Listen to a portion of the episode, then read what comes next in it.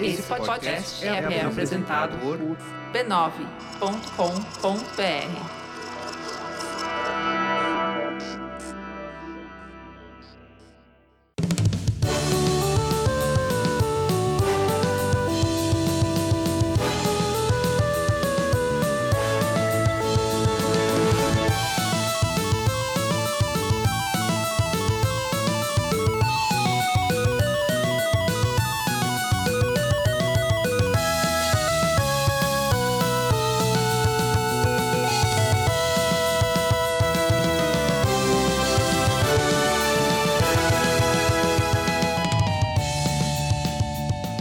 Ao vivo, Poco Pixel número 101. Eu sou o Adriano Brandão, do meu lado tá o Danilo Silvestre, tudo bom? Tudo bom, beleza? Muito bom. Duas coisas. Voltamos! Ah. Voltamos! Voltamos. E olha só que legal. 101, a gente tá num episódio que tem três dígitos. Sensacional. Alcançamos os três dígitos três de podcast. dígitos, olha só. Isso é quando o podcast é maduro, tem uma vida assim própria, bem consolidado, é quando chega a três dígitos. É Quando ele é centenário. Centenário, temos um podcast centenário. Muito Parabéns. legal. Parabéns pra gente. Yes! Muito bom. Parabéns pra você também que tá escutando a gente. Que aguentou a gente por 100 episódios. 100 episódios.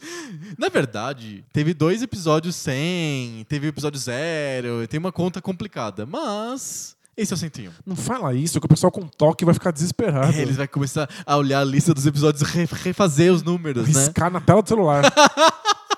Passar corretivo na tela do computador.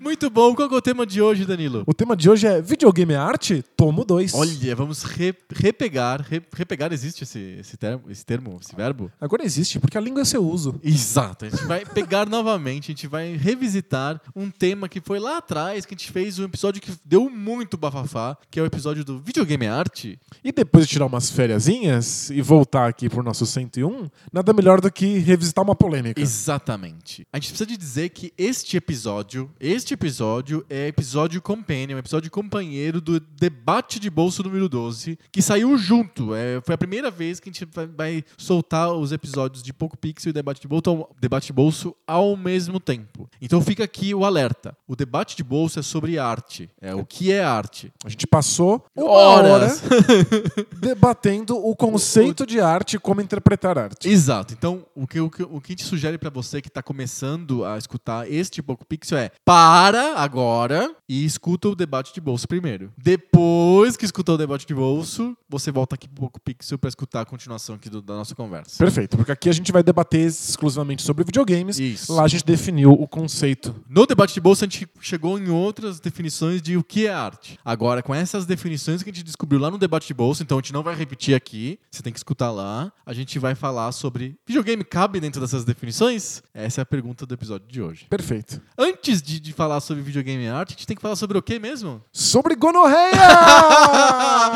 Não, não é sobre Eu gonorreia. Passei um tempão sem poder falar sobre gonorreia. Foi estranho. Você ficou com abstinência de gonorreia? Eu, eu ia na padaria, ele falou assim: você quer troca? Minha vontade era falar assim: não, gonorreia! Me dá gonorreia. Quero gonorreia! O que você quer? Quer pãozinho? Não, não, quero Gonorreia. gonorreia. Que horrível. Não, não é sobre gonorreia que a gente vai falar. A gente tem que falar sobre o mecenato esclarecido do Poco Pixel. Ah, bom, já tinha até esquecido depois de tanto tempo.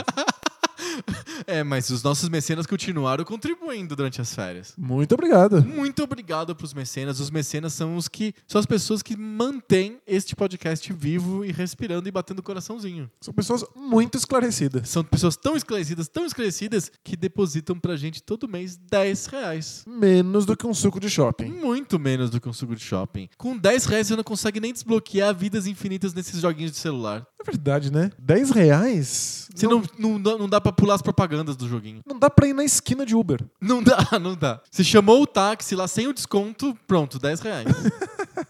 Você cancela no meio a chamada já vai é Verdade, 10 reais. se o cara deu volta na cidade e você quer- ficou muito bravo e desligou o- a a chamada, 10 reais vão te cobrar. É muito barato e você ganha muitas coisas legais. Por exemplo, Por exemplo, você acompanha as gravações do debate de bolso ao vivo. ao vivo, enquanto a gente tá aqui gravando, você tá escutando e comentando. Exato, a gente interage lá, lê todos os comentários. Você participa do Jamception, que é a parte em que a gente improvisa sobre Exato. temas aleatórios. Exatamente. E além disso, você vai fazer parte do grupo mais seleto de indivíduos na Via Láctea. Na face da, do universo. E não é um grupo seleto em conceito. É na prática, porque você vai entrar num grupo exclusivo lá no Facebook. Exato, é, é um grupo seleto mesmo, porque você tá pagando e aí a gente vai selecionar você pra entrar dentro do grupo.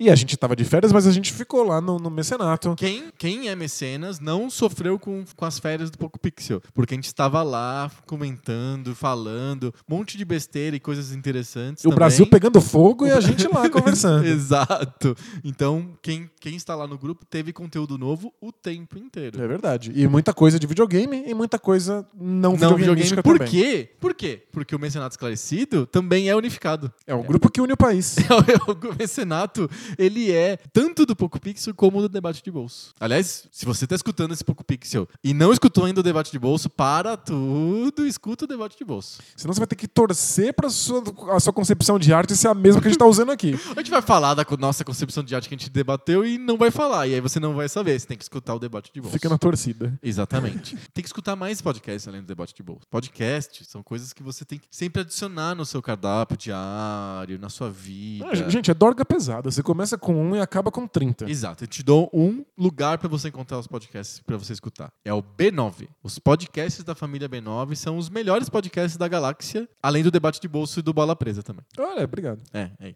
Então, acessem lá b9.com.br barra podcast, vocês vão encontrar podcasts sobre todos os assuntos. Tem até micro podcasts. É, tem todos os assuntos, todos os tamanhos, todos os formatos. Exato, lá é super inclusivo, plural e você vai gostar. b9.com.br barra podcast. Perfeito. Vamos pro tema? Bora lá. Partiu!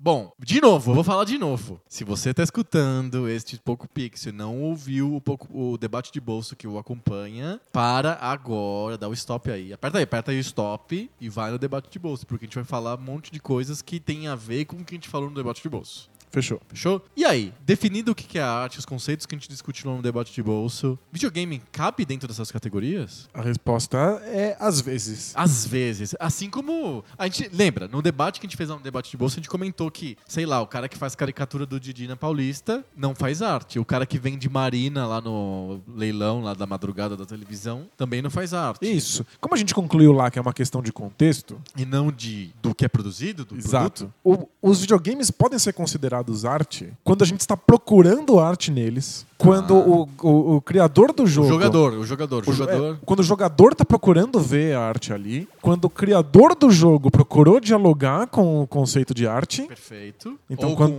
com- co- como que é o conce- como que o criador de um videogame ou de um jogo dialoga com o conceito de arte? E você tá falando de dialoga com outros videogames ou dialoga com a arte, sei lá, com a música, com a escultura, com a pintura? com as duas coisas. Tá, vamos lá. Então, pra- primeiro, pra julgar um jogo, pra saber se um jogo é interessante ou não, se ele é digno de valor ou não, se ele tem alguma possibilidade de que eu procure coisas interessantes nele, eu preciso conhecer a história dos videogames. Certo. É muito difícil você julgar um jogo sendo que ele é o primeiro jogo que você viu. Tá bom. Ele Tipo, vai- o River Raid, que foi o primeiro jogo que eu vi. Ele parecia maravilhoso. É, parecia, era um avião e tava explodindo coisas. Ah, O meu contexto era o mundo real. Eu tava associando aquilo ao mundo real. Exato, e os barulhos pareciam Isso. remeter ao mundo real, Exato. e a velocidade do avião. E tinha gasolina, conceitos do mundo real. Fantástico. O River Raid faz sentido pra você ainda hoje, porque você comparou ele com um monte de outros jogos de videogame. Depois. depois e viu que ele se destaca. Ah, Que tá. ele faz coisas que os outros não fazem. Perfeito. Na época você achava ele maravilhoso, mas não era uma opinião esclarecida. Não, ele era, era assim, uma coisa que assim, ah, eu gostei, joguei, foi divertido. É uma coisa do momento, da excitação do momento. Exato. A gente costuma dizer que em filosofia a gente chama isso de conhecimento dialético. Tá. É quando pra conhecer uma coisa, não basta ter contato com ela. Você tem que fazer um círculo. Então você sai dela, conhece todas as coisas que a compõem, que incluem todas as coisas que compartilham as mesmas regras, que Uhum. compartilham a mesma, o- o- a mesma linguagem e depois volta pra ela. Certo. Então parece que você não sai do lugar, porque a sua opinião tá baseada aí no River Raid. Aham. Mas depois de ter feito todo esse trajeto gigante, você passa a ter uma opinião sobre ele que é uma opinião esclarecida, Perfeito. uma opinião Uma dialética. opinião crítica. Exato. O, o- o contato com aquela, aquele jogo, pura e simplesmente, não é, é uma opinião completamente aleatória. Certo. Você chuta. É uma coisa de, de sensação, né? De, de feeling. Então, primeiro, pra saber se o River Raid é arte, eu preciso conhecer a história dos videogames. Eu Perfeito. preciso saber com o que eu estou comparando. Depois, você precisa ver como ele se relaciona com as outras artes. Ah, tem isso também. Tem isso. Você acha importante ele dialo- o videogame dialogar com outras artes? Ou com, com o mundo, com a cultura? Então, é- é- Essa é uma pergunta importante. A gente tá aqui no nosso segundo tomo Aham. discutindo se videogame é arte ou não. Sim. Mas a, ge- a gente não sei se a gente chegou a se perguntar, precisa? Não, não, não. precisa não. ser arte? Não precisa. Faz sentido? Por que, que a gente tá tendo essa conversa? Por que, que a, a gente ainda se pergunta se videogame é arte? Pra que serve a gente concluir aqui que videogame é arte ou não? Eu, eu, eu acho que tem uma serventia. Assim, Eu em também geral, acho. Em geral, não, não, não- não- a princípio não precisaria. Eu po- vou jogar o meu Raspberry Pi com um monte de jogo antigo do mesmo jeito, assim, sabe? Não vai mudar. Porém, o fato de a, a gente ou alguém, ou ó, uma unanimidade, as pessoas falarem que videogame pode ser arte, permite com que mais pessoas uh, cons- possam entrar no mundo dos videogames com um ferramental teórico que faz falta. Isso, Que é perfeito. importante, que é legal, assim, e que se te falar, sei lá, jogar bola na rua é arte, aí, não, então a gente nunca analisa, não, não, não vai pensar sobre, não vai, não, vai, não vai querer se debruçar, simplesmente vai bater bola na rua. Agora, o videogame, se eu falo que é arte, já abre mais leques, já abre mais, mais pessoas entrando, ou a gente pode discernir entre um videogame mais simples, que não tem nenhuma ligação com a história dos, dos outros jogos, e outro que tem, aumenta o ferramental teórico, já abre possibilidades. É, acho que é simplesmente uma questão do o que é que eu vou estar procurando Uhum. quando eu interajo com essa obra.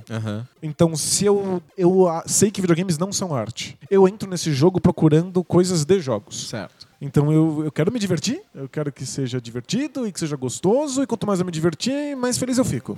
E é isso. Se eu aviso, olha, não, videogames são obras de arte. E olha, esse jogo aqui, hein, é uma bela obra de arte. Exato. Eu entro ali procurando um diálogo. Uhum. Eu não entro querendo me divertir. Eu, es- eu não, não procuro mais uma relação minha com o jogo. Sim. Eu já procuro a relação minha com o jogo e desse jogo com todos os outros jogos e com todas as outras obras artísticas. Então eu tô procurando coisas. Exato. Isso permite finalmente que o, o game designer faça esse diálogo, esse diálogo histórico e artístico, e que as pessoas encontrem. Se eu não tô Perfeito. procurando, eu não vou encontrar nunca. É isso, eu acho que a- abre três coisas. Abre o e a gente como jogador a possibilidade de procurar coisas diferentes nos jogos. A segunda coisa é estimula o próprio game designer a tentar fazer coisas diferentes porque ele sabe que vai ter pessoas que vão perceber aquilo. Exato. Não é só um jogo divertido, de seca- ganha moedas, não. É- também pode ser uma coisa diferente. Então ele, ele sabe que se tem alguém procurando, ele pode ser a pessoa que está fornecendo Perfeito. e também abre mais espaço para que haja discussão. E aí isso estimula os dois. Estimula, essa discussão estimula o jogador a procurar e estimula o game designer a criar. Então você ter uma respeitabilidade que abra livros, que abra revistas, que abra artigos, que abra sites na internet, podcasts que nem a gente. A gente tá discutindo porque, afinal de contas, a gente não tá fazendo um podcast sobre dois ou um. A gente tá falando sobre uma coisa que pode ser arte. Então tem sentido a gente tá discutindo. É Tem interpretação. Isso. Tem camadas que estão escondidas, diálogos que são difíceis e que a gente Exato. precisa estudar e procurar e debater. Exato. Então abre a possibilidade para isso. Eu já vi muita gente dizendo que o- o- a discussão videogame e arte é uma questão simplesmente tributária. Ah, sério? É, é para saber quanto imposto te cobram, para saber se você vai ou não receber investimento do Ministério da Lei Rouanet. Cultura, exato. Sei. E em alguns lugares, de fato, é, é- é- esse é o interesse do game designer. Te- Entendi, tipo, sei lá, eu vou quero produzir um jogo, eu vou colocar na Lei Rouanet, e aí o cara da Lei Rouanet fala: "Não, mas videogame não, não enquadra aqui, é produção artística e cultural". Ah, não, peraí. O videogame, aí você explica pro cara. Exato. Tá bom, beleza. Mas eu- eu acho que isso é a parte mais superficial da discussão. A gente tá defendendo aqui que dizer que os jogos podem ser videogame permite que a gente entenda o diálogo do jogo com outras obras artísticas Aham. e várias e várias camadas de interpretação e significado que não são evidentes se você não estava procurando isso. Isso ainda não. Só, vo- desculpa, vol- mas voltando um pouquinho. É, como esse status de videogame como arte ainda não é bem solidificado, pelo menos no mainstream, Definitivamente não. Então é mais difícil de a gente, por exemplo, você escreve um artigo e sobre algum jogo, sei lá, vou chutar um jogo qualquer, que Red Dead Redemption. Aí você escreve um artigo sobre esse jogo e vai lá na revista Bravo e fala: "Você publica esse artigo?" E não, não, não vou publicar. Não vou publicar. Mas É. gente- se você escrever um artigo sobre a obra do Sérgio Leone, vão publicar, não vão publicar? Sim. Porque cinema, oh, beleza, a Bravo publica, certo? Ou a Cult, ou sei lá, nem sei se a Cult ainda existe, acho que, acho que ainda existe. Você ente- você entende, entende? Eu já fui recusado em congresso de arte com um artigo sobre Shenmue, por exemplo. Então, tá vendo? Ó, exemplo prático. É, porque não se imagina que a discussão é possível. Aham. Já que estamos falando simplesmente de uma coisa que deveria ser por entretenimento. Ou indústria, comércio só. Indústria é, de fato, uma, é uma questão só comercial. Uhum. Então parece que não existe essa outra camada da qual nós possamos conversar. In- Inclusive, algumas pessoas que debatem jogos de videogame mais profundamente não debatem de fato o jogo. Tem muita gente que debate o que o jogo me lembra. É. Aham. Então, tipo, olha, eu joguei esse jogo e ele acaba falando sobre o Velho Oeste. Aham. Olha, nós podemos interpretar então que no Velho Oeste tinha isso, isso, isso. Olha que importante Eu esse já jogo. vi gente falando, não, o Red, Red, Red Dead Redemption nem é um jogo antigo, mas usando como exemplo. Não, ele é interessante porque ele fala sobre a mudança do Velho Oeste para uma sociedade industrial. É, a chegada do Estado. É, não sei o quê. Fica falando sobre o tema. Isso. A gente fala assim, não, vamos debater Assassin's Creed na academia, na universidade. Afinal, Assassin's Creed fala de questões de história, a gente, isso aqui nos lembra de como foi o Renascimento. Aham. Mas então- não discute o Assassin's Creed, até porque eu acho que não tem Isso. muito o que discutir, mas o Red Dead tem o que discutir. Nunca discute o jogo, discute, eh, usa como gancho. Exato, porque como não é considerado arte, a gente acaba f- simplesmente falando sobre os temas que estão relacionados. Usando como gancho. Você você pega a desculpinha, ah, olha só, é, é a transição do Velho Oeste para a cidade industrial. Ah, maravilha. Aí você usa como gancho o jogo. Exato, você como, nunca como- discute o, gan- é o co- jogo. É, é uma desculpa. Você usa como, o jogo como desculpa para o tema que ele aborda. Exato. Então, quando eu falo videogames são arte, não. Eu tô abrindo a possibilidade para que a gente debata as regras que o jogo se propõe e Uhum. como essas regras dialogam com outras regras de outras vertentes artísticas. Exato. Então, acho que é, é esse o objetivo da nossa discussão. Não, dessa, não necessariamente da nossa discussão aqui Uhum. Agora, no podcast. esse é. episódio. Da discussão sobre que os videogames sejam considerados arte. Uhum. Porque a gente tem game designers que impõem regras, né? Jogos são conjuntos de regras impostas, jogos de videogame. Aham. E eles impõem regras que estão o tempo inteiro conversando com regras de outras, de outras artes. Sim. Acho até que vale eh, introduzir esse tema, nem é um tema pouco pixel, mas acho que vale introduzir. Muita gente se pergunta por que, que os indies são legais. Eu já, já teve, um- teve um braincast há pouco tempo sobre jogos indie. e Não ficou muito claro, pelo menos eu escutei até o final, e não ficou claro pra mim, a, a- a graça dos indies na, na, na voz deles. É, indies é porque não é a Activision que tá, tá lançando. Mas por que, por que, que não ser Activision deveria ser positivo em si? Exato, não, não tem um caráter positivo em si. Ninguém, ninguém que chegou a discutir, não, é porque os indies têm uma capacidade maior de inovar, porque afinal de contas, não, não custou 100 milhões de dólares pra produzir o jogo. Eles podem se arriscar mais. Isso. Então aí. E aí que eu acho que essa discussão de videogame e arte funciona melhor. Porque se o indie tem mais, mais capacidade de independência, ele também que tem capacidade de usar esse eh, ferramental de conhecimento da história dos videogames, conhecimento das outras artes, pra fazer o jogo ser mais pessoal Claro. e mais com mais capacidade de fazer referência e diálogo. Que eu acho que são essas duas características que tão- estão presentes em videogames autorais barra Artístico. artísticos. Sem dúvida. Essa capacidade de conversar com a arte, com a história da arte, se inserir à força na história da arte. E dos videogames. E dos videogames, claro, porque é uma linguagem específica. Exato. É como a pintura ou a escultura, que são É, arte, mas tem conversa linguagens... entre si, eu converso com outras artes. Exato. E, obviamente, tem que ser pessoal. Eu tenho que ser capaz de ver que ele fez uma coisa ali que não se faz. Sim. E não é abordar um tema que não se aborda. É fazer com que o jogo aconteça, que as regras do jogo aconteçam de uma maneira que os outros não fizeram antes. Se eu, mu- de novo, se eu mudo completamente as regras, eu não reconheço nem que aquilo é um jogo. Sim. É, se eu faço um jogo muito vanguarda, ele é uma maçaroca, eu não sei nem como que eu faço pra jogar. Mas se eu vou mudando ao- aos pouquinhos essas regras, eu vou c- consigo ver a evolução artística desse jogo. E acho que os, os indies são um caso engraçadíssimo, porque não só eles têm liberdade pra.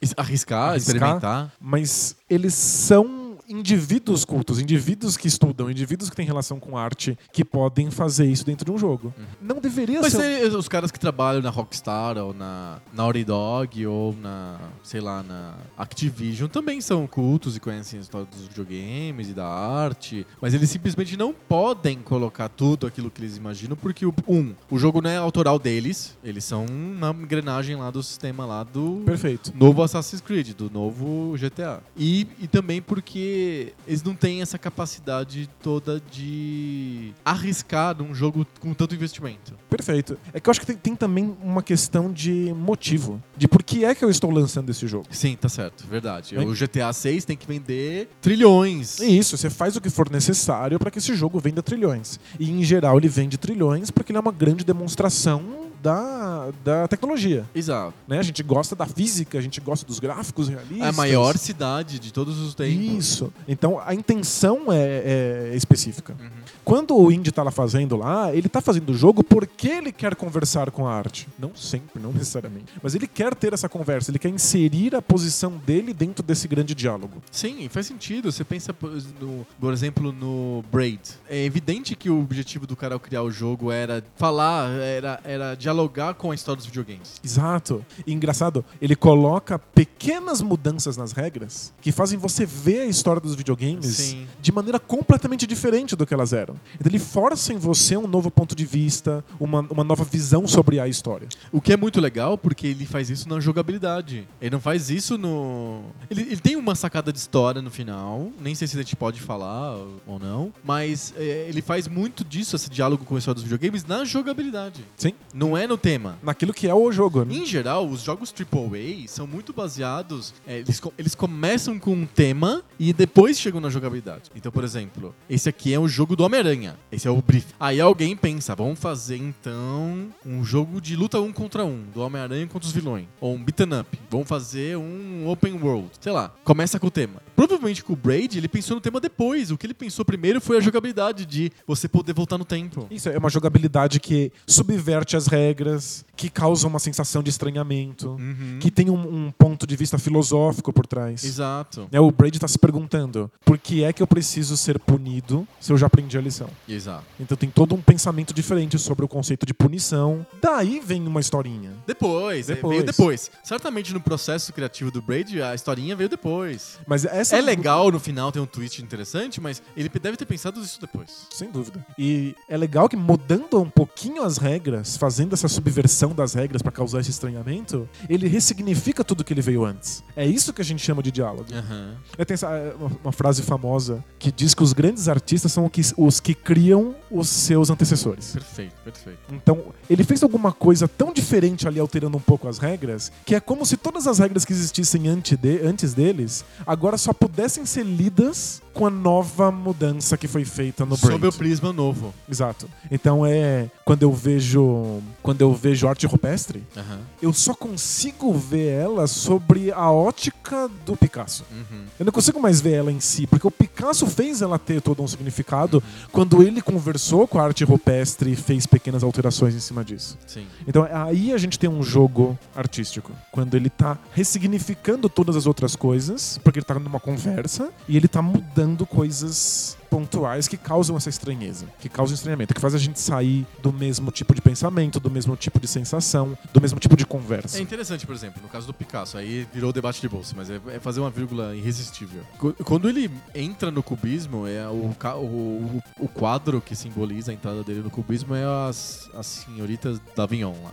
as Mademoiselle d'Avignon, que são quatro mulheres e duas são retratadas mais naturalisticamente, duas são rela- retratadas à moda cubista. Uma delas fica bem deformada. E essa deforma- deformidade lembra muito as esculturas e as máscaras africanas. Isso. Então, uma inspiração óbvia, assim, do Picasso. É... E várias, várias exposições, museus colocam esculturas africanas perto do, da- das senhoritas de Avignon para pra quem estiver lá t- conseguir fazer o link. Então, de alguma maneira, o Picasso conseguiu trazer a arte africana para dentro do museu. Fantástico. Que não, tal- É. ela, ela talvez não fosse arte, porque no contexto africano, É tal- artesanato, é folclore, né? mas agora essas coisas fazem parte de um grande diálogo que nós chamamos de O arte. Picasso chamou isso. Então, o, voltando pro videogame, o Braid faz isso, sei lá, com o Mega Man. Isso. E aí, é- com- com Super Mario. Com prin- Super Mario principalmente, né? é, mas Mega Man também. Mas esse é o lance. Quando você tá jogando Super Mario, eu não tô convencido de que ele é arte no momento em que ele sai. Aham. Ele tem pouca expressão, ele tem pouca conversa. Não é pessoal. não é pessoal, ele tem um, um- um objetivo de, de te divertir, de te dar desafios gostosos, né? O- Isso. O videogame tá mais pra um desafio. Isso. O Braid não tá tanto no desafio. Ele tá mais no campo da arte Uhum. interativa. De você fazer parte de um certo conjunto de sensações. Só que o Braid força o Super Mario pra dentro da arte. Porque como ele tá dialogando com o Mario quando ele faz isso, agora eu olho pro Mario e eu sou levado a pensar num monte de coisas que não estão ali. Por que, que eu percebo e posso discutir é, feminismo através do Super Mario? Porque o Braid mostrou que isso era possível. Uhum. O Braid coloca o Super Mario como base pra um jogo que, que questiona uma série de ideias que incluem o feminismo. Uhum. Então agora o Mario faz parte. Sim. Assim como as máscaras Africanas. africanas, que não eram, ou a pintura rupestre que não era arte, agora é porque um artista puxou pra dentro do campo da discussão. Sim, perfeito. Então, os videogames não são necessariamente arte. Mas quando alguns são, eles puxam os outros junto, porque eles acabam fazendo parte dessa, dessa grande conversa. Acho É. que é.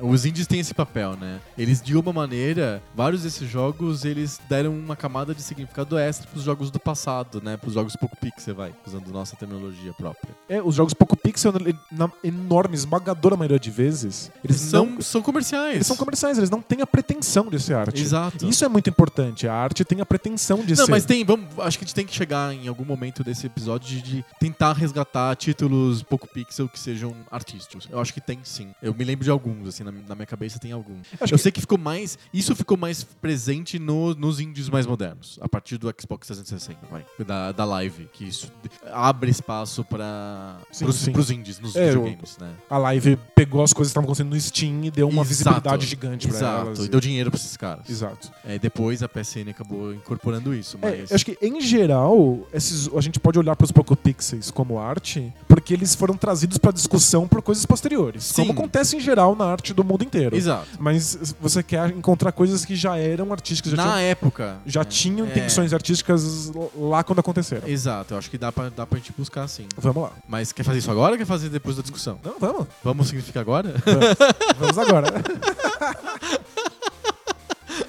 é, eu fico pensando. Acho que um, um ambiente que tinha muito jogo com pretensão artística era, era o computador. Porque os consoles, pela própria natureza do negócio, era mais difícil de você fazer um jogo que fosse totalmente livre e despreocupado artisticamente. Mas Perfeito. tem casos. Eu acho que o Mother é um caso. O caso de um jogo que foi lançado em console e que tem uma pretensão artística muito diferente. Ele, inclusive, dialoga e brinca com os jogos de RPG e coisas desse tipo. Sim, e de uma maneira que ele ressignifica tudo que veio antes dele. Sim, os, os RPGs, os, os Ultima e as coisas assim. É, quando, quando o, o Homem Perdedor, que é um dos, um dos inimigos que você encontra aleatoriamente escondido numa caverna, é, e você enfrenta ele, e na hora que ele vai te dar o golpe, o golpe é. é, o Homem Perdedor usou o golpe chorar copiosamente. ele está chorando copiosamente porque ele não vê absolutamente nenhum sentido na vida. E o dano disso é zero em você, Tudo nele. mas o dano é 200 nele. E essa pequena piada, esse- eh, eh, essa, essa mudança sutil de regras, faz com que você olhe de uma maneira diferente todos os outros vilões que usaram golpes antes. Aham, sim. E aí agora eu co- eu já começo a olhar, in- inclusive você olha pra um Dragon Quest ou pra um Final Fantasy, de maneira crítica. Por que, que ele usa esse golpe? Uhum, Por que, que esses dois personagens tão diferentes usam o mesmo golpe? O que, que existe em comum entre eles? Por que, que essa magia só é dada por esse personagem? Não ex- existia esse grau de profundidade quando o Final Fantasy foi feito. uhum, Não tinha essa pretensão de ter esse, esse significado. Em geral, alguém escolheu assim: olha, isso aqui vai ter esse golpe, isso aqui vai ter esse golpe, porque equilibra na hora de enfrentar um vilão. Mas o Mother permite que eu, fa- que eu olhe para esses jogos anteriores e veja nele significado. Sim. Então, tipo, de fato, o Mother tem E muita foi lançado pretensão pra artística. console. É. Né? E foi- as continuações também foram lançadas pra console, O pra Super Mother Nintendo, 3 pra Game Boy. que é com certeza o mais artístico Uhum. e o, o- o mais pretencioso, que quer mais dialogar com coisas que inclusive não são só videogame, Aham. saiu pro Game Boy Advance. Pois é, eu era do Pokémon. É bizarro. Mas eu acho que pô, tirando esse, eu acho que é um dos poucos exemplos, acho que talvez a gente consiga mais. É... Isso em geral tá nos Os computadores. acontecem mais isso. Eu, eu, eu sempre penso em um caras tipo Peter Molino, o, o Syndicate, por exemplo. É um jogo que, tem, tem- que é, mais, é mais cerebral, ele é mais, ele é mais profundo em várias coisas. Eu acho que ele tem uma pretensão quase artística, vai.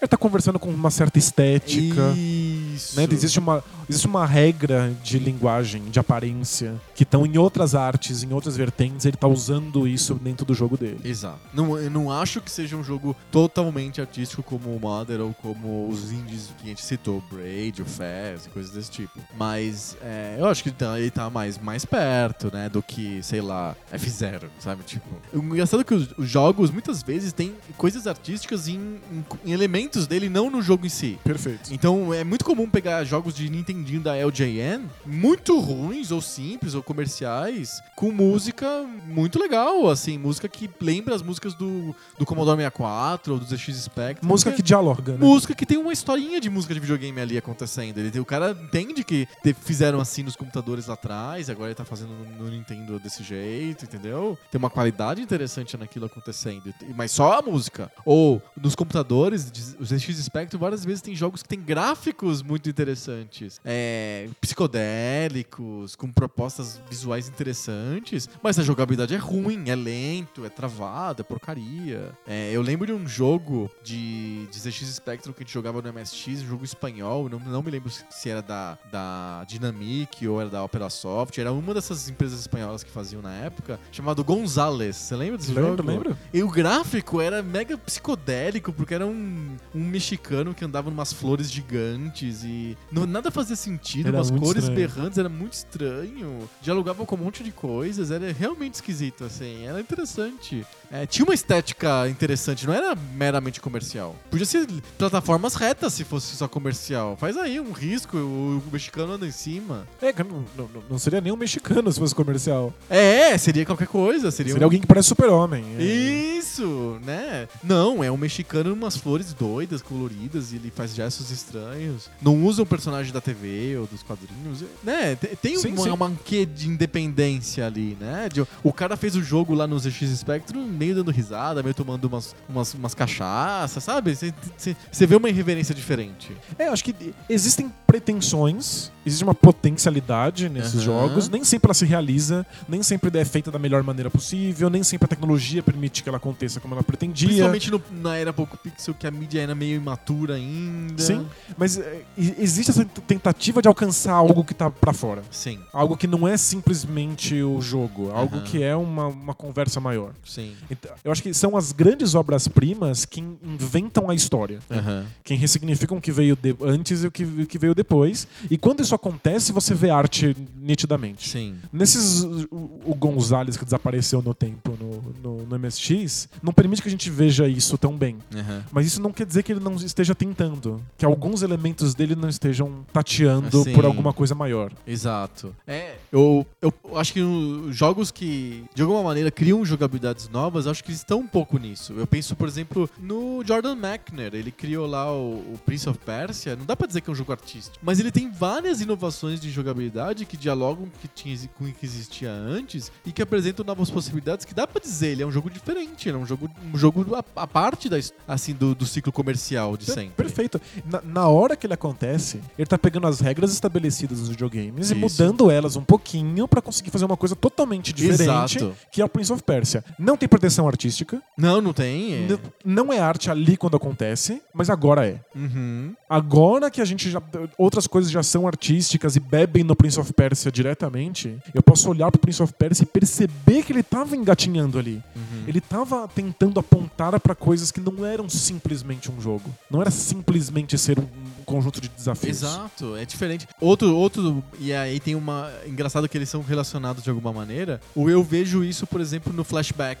no Out of This World, são, que são jogos franceses, né? É do Rick Chahi, dos caras lá. É, tem uma proposta visual totalmente diferente, que tem uma amarração interessante ali. Não é comercial. São jogos que fizeram muito sucesso, mas eles não são comerciais no sentido de bota o cara da Disney, sei lá, o Tico e Teco, bota numa plataforma e embala. Não é, não é. Você mesmo. percebe que aquilo é pra vender. E, e o Out of This World Eu- não é só visual. Tipo, eu, eu odeio o jogo. Tipo, eu realmente não gosto do Out of This World. Aham. Mas ele já tá propondo um esquema de como os desafios dos videogames acontecem, que não é o mesmo do que acontecia antes. Sim. Porque os desafios acontecem cinematograficamente em momentos específicos, em contextos específicos. Sim. Então ele já tá questionando como é que funciona o livre-arbítrio do jogador, qual é o grau de liberdade que eu preciso dar. Aham. É, se de fato existe escolha quando você pula ou vence um desafio, porque o Out of This World te dá sempre um objetivo específico, uma solução específica, e enquanto o jogo flui. Sim. Então, se você não sabe qual é a solução, você simplesmente morre. E o jogo começa de novo até Aham. você encontrar aquela solução. Não é assim que os jogos funcionavam antes. Uhum. Eles tentavam te vender uma ideia de liberdade, uma ideia de que você tá escolhendo. De que se eu, eu posso ficar pulando pra uma, com uma área da esquerda pra direita Até sem acabar o parar, tempo, até é. acabar o tempo. Sim. Então o, já é diferente. Então, tipo, não é só no gráfico, o gráfico já é.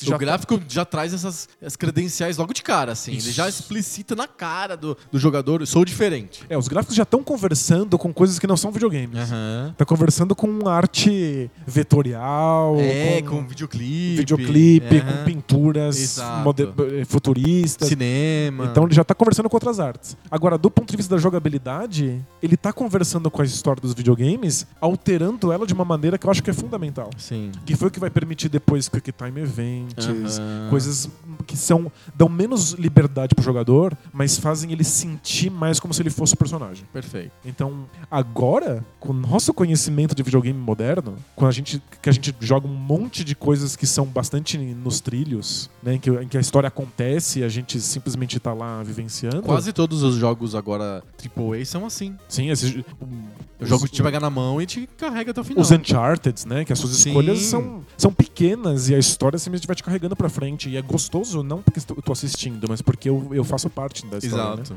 Agora, com esse conhecimento, eu posso olhar para Out of This World e falar: caramba, eles estavam fazendo uma coisa Sim. que era verdadeiramente artística. Exato. Eles subverteram as regras pra fazer uma coisa totalmente diferente. Outro jogo que eu enx- enxergo um pouco nisso é o Alone in the Dark. Ele tem milhões de problemas, mas ele, ele traz uma jogabilidade nova e um desafio totalmente diferente pro jogador. Um outro modo de contar história, Exato. um outro mo- modo de apresentar desafios. É, quebra completamente a ideia de linearidade, porque existe uma casa, vai pra Exato, qualquer você vai pra qualquer lugar. É, a possibilidade de que você quebre o jogo de maneira irremediável, porque você tomou decisões que não são boas o bastante. Sim.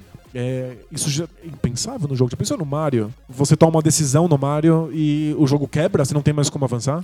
Sim. Você tem que desligar e começar Você Tá de chegou novo? no jogo no mundo 7 e aí você tem que jogar tudo de novo? No, no Alone in the Dark é assim. Alone in the Dark chegou no chefe final, só com os, os- os palitos de fósforo. E você molhou os palitos de fósforo pulando na água. Já era. Acabou. Você você vai ter que jogar o jogo inteiro de novo Sim. e não molhar os palitos de fósforo ou pegar o isqueiro. O que é um pouco a- o, o lance do Manic Mansion, que é um outro jogo que eu ia mencionar. Que eu acho que ele, ele obviamente, a Lucasfilm Games na época, a LucasArts depois, é, não tem pretensões mega artísticas de revolucionar os videogames. Nunca foi isso. Eles são é, ligados em valor de produção. Sempre a história da Lucas filme barra LucasArts, sempre foi valor de produção. Queremos ter os melhores personagens com os melhores diálogos, boas dublagens, É. atuações bem feitas. Verdade. Mas o Manic Mansion ele escapa um pouco disso porque ele cria um modelo que não é uma aventura e também não é um jogo aberto. Ele é um misto híbrido engraçado que en- entre esses dois e n- não é um- uma história que você acompanha porque não tem história. Você simplesmente sabe com um pretexto e você tem que resolver o problema. Sim. É diferente da continuação dele. O David The Tentacle é tradicional. Tem uma história mesmo. Tem uma história, É. uma linha, ele te pega na mão e te- te- te- você segue. O Manic Mansion não, ele te abandona, ele parece um jogo de tabuleiro, assim, ele te abandona num cenário e você pode ficar brincando com o cenário a ponto de estragar o jogo, você pode quebrar É muito o jogo. legal isso. É muito interessante. E Eles não perceberam, muito provavelmente eles não sacaram. Acho que- Acho que é legal essa conversa. O, o Devil the Tentacle, ele é um jogo que tá, tá, está m- muito mais conversando com o cinema Sem dúvida. do que ele tá conversando com os videogames. Muito mais. E Então- todos os jogos da LucasArts são assim. É, eles estão usando Monkey algumas, Island, todos esses caras. algumas regras dos jogos de videogame, alguma coisa da história dos videogames pra tornar aquilo possível como jogo, mas é muito mais com o cinema. Sim. Então, é, chegou um momento em que era viável, ao invés de eu lançar um filme, eu lançar um point and click da LucasArts. O The Dig. O The Dig era pra ser filme, era pra- ia ficar muito caro, virou point and click. Sim. Então é. tá conversando com outras artes, mas não tá fazendo nada que seja autoral dentro dos videogames. Uhum. Do escopo de análise de videogame. Isso. O Manic Mansion, ele tá realmente num, num- num território em que só os videogames podem fazer. Uhum. Ele não é uma história convencional. Não, não, não, não tem história. Se você conversar. Ele não com- é linear. É, se você conversa com a literatura, com o cinema, a gente percebe rapidinho que são modos de arte extremamente lineares. Lineares. Você tem que ler na ordem que as coisas a- a- acontecem, você tem que assistir na, na ordem temporal que o, Sim. que o filme foi cortado. O Manic Mansion é uma história que é experimentada na ordem que você in- in- interagir, que você Exato. experimentar. Na verdade, a história vem mais da sua interação com as coisas do Isso. que numa narrativa, né? Exato. E Às vezes acontecem coisas independentes, tipo, o cara vai comer uma coisa na geladeira, aí você tá parado em algum lugar, aí pá, ele corta, mostra o cara indo na geladeira e vai e, e vol- voltando. Ele é uma dica do que você pode fazer, de ação que você pode ter e tal. perfeito. É uma dica de, tipo, se você estiver na cozinha, sai da, da cozinha rápido porque vai chegar o cara. E coisas assim, o mundo tá vivo ali. Lem- Eu acho, eu não sei porquê, na minha cabeça o Manic Mansion lembra um jogo de tabuleiro, que é mais aberto, você fica travado num, num negócio que começa e termina, sabe? Tem um, não é uma história, é uma, ins- é uma instância, assim, é uma coisa fechada. Um acontecimento. É um assim. acontecimento. Faz sentido. E ele tem que subverter muitas regras dos videogames pra tornar isso possível. Aham. E eu acho que é um, é um exemplo clássico de um, algo que não poderia ser nada que não fosse um jogo de videogame. Sim, total. Muito. Ele, O- tá- ele, co- ele até co- ele conversa com o resto, mas ele faz uma coisa que é única em si. Sim, inclusive a LucasArts já tinha, tava fazendo ao mesmo tempo jogos de, aven- da- de aventura mais tradicionais. O Zack McCracken é meio que contemporâneo do Manic Mansion e, E é super convencional. super convencional. E o Manic Mansion fala do Zack McCracken no jogo. Tem, é, acho que ele vê um pôster, alguma coisa assim na, na mansão. Ele foi bolado não como uma aventura, mas como um, um puzzle. E, e isso é diferente, é interessante e você joga até hoje.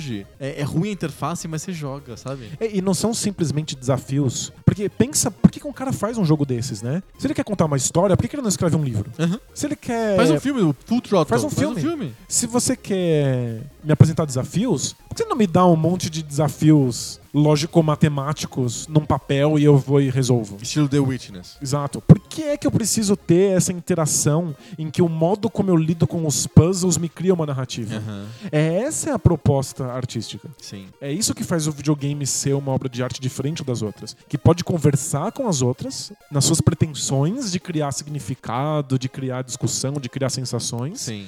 mas que segue regras que são próprias dela e que só podem vir da história dos videogames. Sim. Assim perfeito. como a escultura conversa com todas as artes nas suas pretensões, mas segue um conjunto de regras das esculturas. Exato. Então- isso mesmo, exatamente isso. É a história dos videogames e a história da arte juntas permitem que o Manic Mansion seja visto agora como, uma obra de arte. Mais algum exemplo, Poco Pixel, que você se lembre? A gente falou Prince of Persia, falou Alone in the Dark, falou Manic Mansion, falou quase tudo do jogo de computador. Acho que é o Mystic a gente inclusive Ah, falou no o outro Myst. debate. É, eu acho que tem o Myst, tem o Fantasmagoria um pouco. São jogos. é, o Myst eu não me lembro se é da Sierra, o Fantasmagoria é da Sierra. A Roberta Williams tem uma relação com os videogames diferente. Ela sempre, foi, ela sempre se viu como uma storyteller e não como uma game designer. É, e o Fantasmagoria eu acho que é o que mais mostra isso. É uma experiência de storytelling.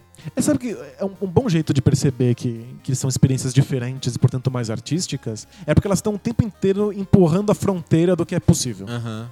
Porque depois que um monte de gente escreve livros mais ou menos da mesma maneira, quando chega alguém e começa a expandir isso, olha, dá pra escrever de outra maneira, dá pra contar histórias, dá pra usar as letras de outra forma. Sim. Você tá expandindo o que um livro pode ser. Exato. Então eu, eu acho, inclusive, que essa expansão nem sempre é bem feita. Não, às vezes é, é desajeitada, canhestra, assim. É, mas ela abre um potencial artístico. Ela abre as portas pra que a gente questione Hum. É o uma que é experiência. aquilo. Então, o Fantasmagoria é, Não, é canhestro, acho que muito. define. Ele é todo torto. é muito torto, é- é- é tosco. É toscaço, porque não tinha grana, não tinha produção, não, Não tinha, ti- não tinha gosto. Não tinha maturidade, não, É. tinha, não tinha conhecimento de história da arte. Não, do cinema. do cine- Falta muito.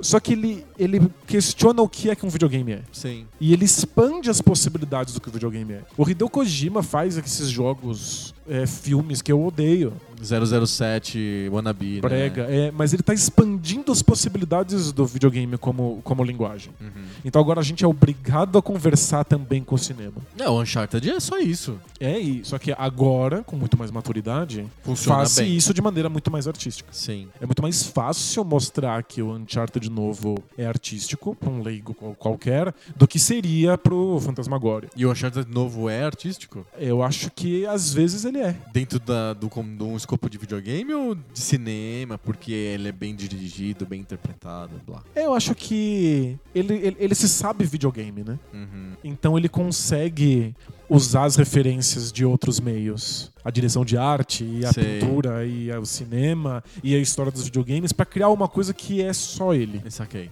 Não é sempre, porque o jogo depende de ficar me propondo uns desafios repetitivos pra engrossar o caldo e justificar o fato de eu gastei dinheiro numa coisa que não pode acabar em 20 minutos. Sim. Mas às vezes ele tem realmente um senso de espanto, e de maravilha e de sublime que eu n- você não espera de um jogo de ação. Uhum. Às vezes você sente isso. Vai, vai além, né? É, Eu acho que justamente o, in- o jogo indie, ele tira esse água no feijão. ele não precisa, né? Ele, Ele vai direto ao assunto. não precisa que a experiência dure 50 horas. né? 200 horas, Até é. porque ele não custa 200 reais. Isso, que tem que ter 6 mil atores e efeitos sonoros. Mas lembrando, defendendo os jogos, os jogos caros, os AAAs, não é simples assim, ah, vamos fazer o Uncharted, em vez de custar 200 reais, custar 20 reais, e agora ele dura meia hora. Aham, não, não é. Não é, porque o, a- o motor que você precisa criar pra tornar o Uncharted possível Sim, é muito custou caro, milhões e exato, milhões. exato. Então, já que você fez o motor, Faz uma estica coisa. essa porra. Exato, exato. Torna ele o maior possível para as pessoas justificarem o preço que elas vão pagar. Sim. Pra eles é muito mais fácil e barato fazer o jogo de 20 minutos ter 10 horas. É muito mais simples essa parte do que fazer um motor que tornaria o jogo 20, de 20 minutos possível. Perfeito. Mas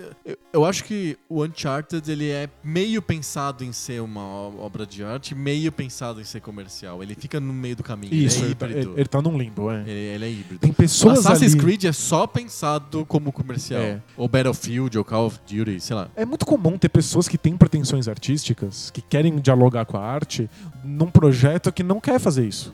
Tem gente na propaganda, tem gente que tá fazendo um comercial, que sabe que o co- comercial é, por definição, comercial, né? Sim, sim, sim, claro. Mas o cara quer dialogar com a arte, ele dá um jeito ali de fazer uma coisa dentro desse comercial que tá conversando e faz parte da história da arte e é artístico. E também tem, da- faz parte da história da propaganda. Ele também dialoga com outras propagandas. Isso, não quer Acontece isso. não quer dizer que o comercial do Whisca Sachê é arte, mas quer dizer que existe a possibilidade, se alguém lá dentro tiver a intenção, de que elementos desse comercial sejam artísticos. Eu lembrei de uma de um trecho de um episódio dos Simpsons que o Homer, acho que ele tá, ele cria uma empresa de limpar gelo, de tirar neve das calçadas assim, e ele contrata uma agência de publicidade chique pra fazer o anúncio dele do rei do rei da neve, coisas desse tipo. E aí quando o cara apresenta a- o anúncio pro Homer, tipo, olha, a gente fez isso, é uma incrível uma obra de arte. É aqueles anúncios de perfume, sabe?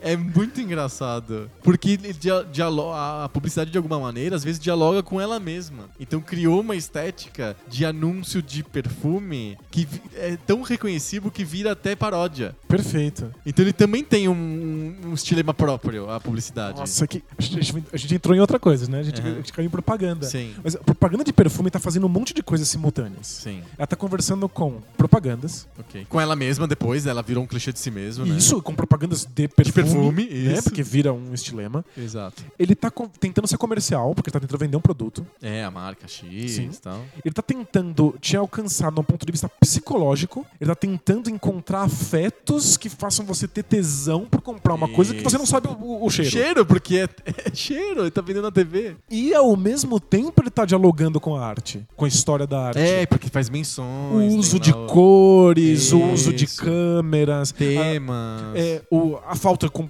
completa de sentido, tentando encontrar uma sensação que seja mais importante do que uma narrativa. Isso. Então, ele tá dialogando com muitas coisas. Então, se você vai procurando arte, você encontra uma coisinha ali- aqui e ali.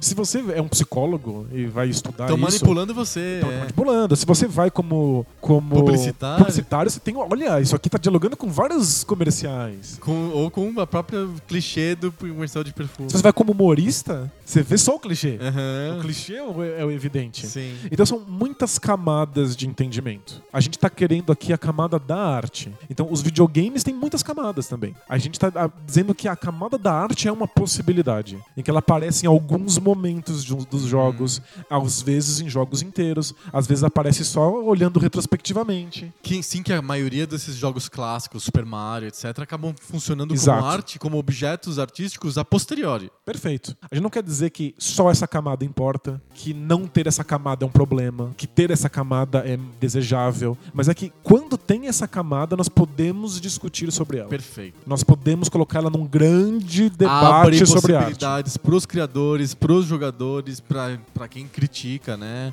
Que, são- que é uma coisa fantástica. Perfeito. E tem jogos artísticos que você pode jogar e nunca perceber a arte deles. Você joga ele, o jogo pelo jogo, Porque pelo é legal, desafio sei e lá. pronto. É que o problema é que você não participa da conversa que ele propõe. Você tá vendo pela metade. está vindo pela metade. E os jogos de antigamente que a gente jogou sem ter qualquer noção disso. E, Nenhuma. e eles tinham pretensão zero. Mas agora olhar pra eles com viés Dá artístico outro sabor, dá outro, outro tempero. sabor, aparece uma outra camada de, de, de entendimento, de compreensão que não era possível. Exato. Isso que é engraçado. É, é- é muito difícil discutir cultura. Porque esse entendimento artístico de alguns jogos pouco pixel não eram possíveis porque não estavam lá. Uhum. Porque entendimento, compreensão, significado, simbolismo é uma coisa que a gente inventa. Aham. Então, depois de inventado, passa a existir no mundo. e aí você olha pra trás antes de existir e olha lá, tava ali. Uhum. É depois da invenção que as coisas passam a ter, inclusive no passado. Exato. Então é, é uma nova camada de compreensão.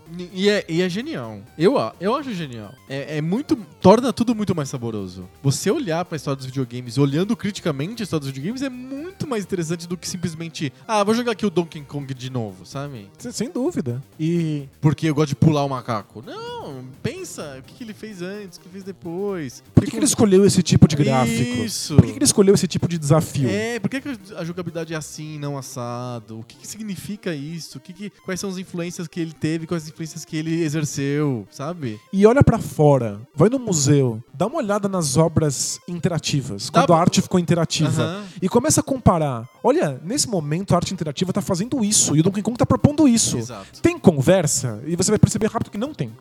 O Donkey Kong não está conversando com a arte interativa que fora dele. Então ele não tem essa pretensão artística. Talvez no cara que fez o gráfico.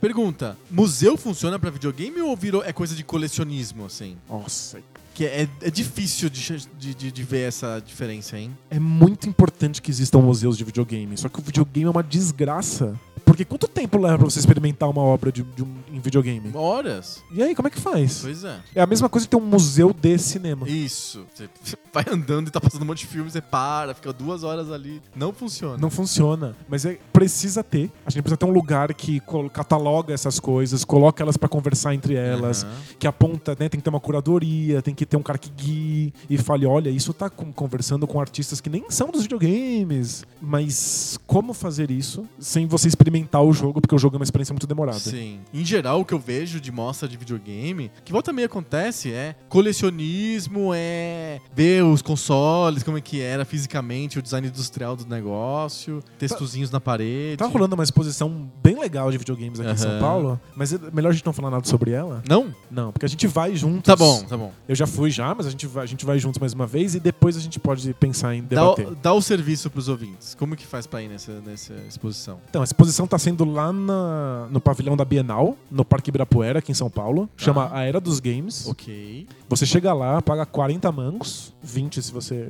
É é estudante? estudante, paga pra poder meia? pagar meia. E aí você tem acesso a um pavilhão durante uma hora e meia.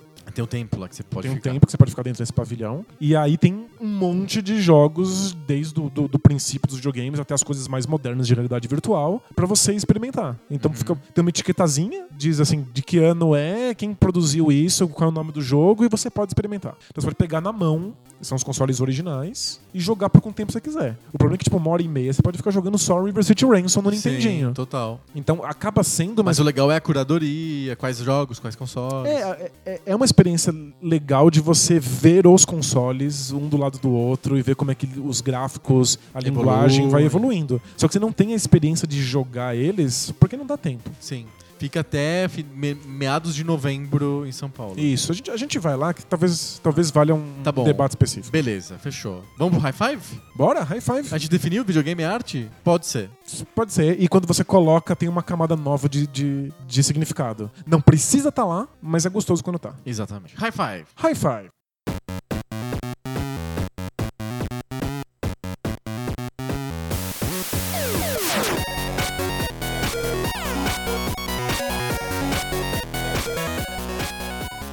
High five. High five. High five é aquela sessão do Poco Pixel que a gente sai do, do discurso, do debate e da, da, da prosa e vai para listas, para o mundo das listas. Listas. Quem não gosta de uma lista, né? Todo mundo gosta de lista. Só, E... é só não gosta de lista do que fazer. Tudo list, né?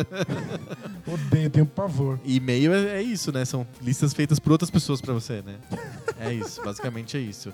Então, no High Five não, não, não são listas de tarefas, mas sim são listas ligadas ao mundo e à história dos videogames. A gente escolhe um tema e cada um de nós lista, sem o outro saber, cinco coisas ligadas àquela, àquele tema e a gente vai des- abrindo a lista na frente aqui de todo mundo no podcast. Perfeito. Qual que é a lista dessa semana? A lista dessa semana são jogos que não receberam continuação. E que deveriam ter recebido continuação. A gente queria muito que houvesse. continuação. Porque é o seguinte, a gente já até fez um episódio só sobre isso. Não sobre jogos que não tiveram continuações, a gente fez um episódio só sobre jogos que tiveram continuações e sobre a mania da indústria de fazer continuações. Porque, olha, pra gente achar jogos que não tiveram continuação, hein, muito difícil. Porque Muito difícil. sempre sai continuação. É um padrão da indústria. É, é feito pra ganhar dinheiro. E se uma, se uma franquia deu certo no primeiro jogo, você não vai jogar fora. Você vai fazer mais jogos porque é dinheiro fácil. Porque você já provou pro público que aquele personagem funciona, etc, etc. E tem outra, né? A gente acabou de falar do motor. Muitas vezes o motor tá pronto. É Isso! Então você simplesmente continua fazendo outros. vai- Muda o vilão, bota uma música diferente e vamos que vamos. É só pensar, no, no- mesmo no Super Mario Bros., eles nem mudaram o motor, fizeram os, os-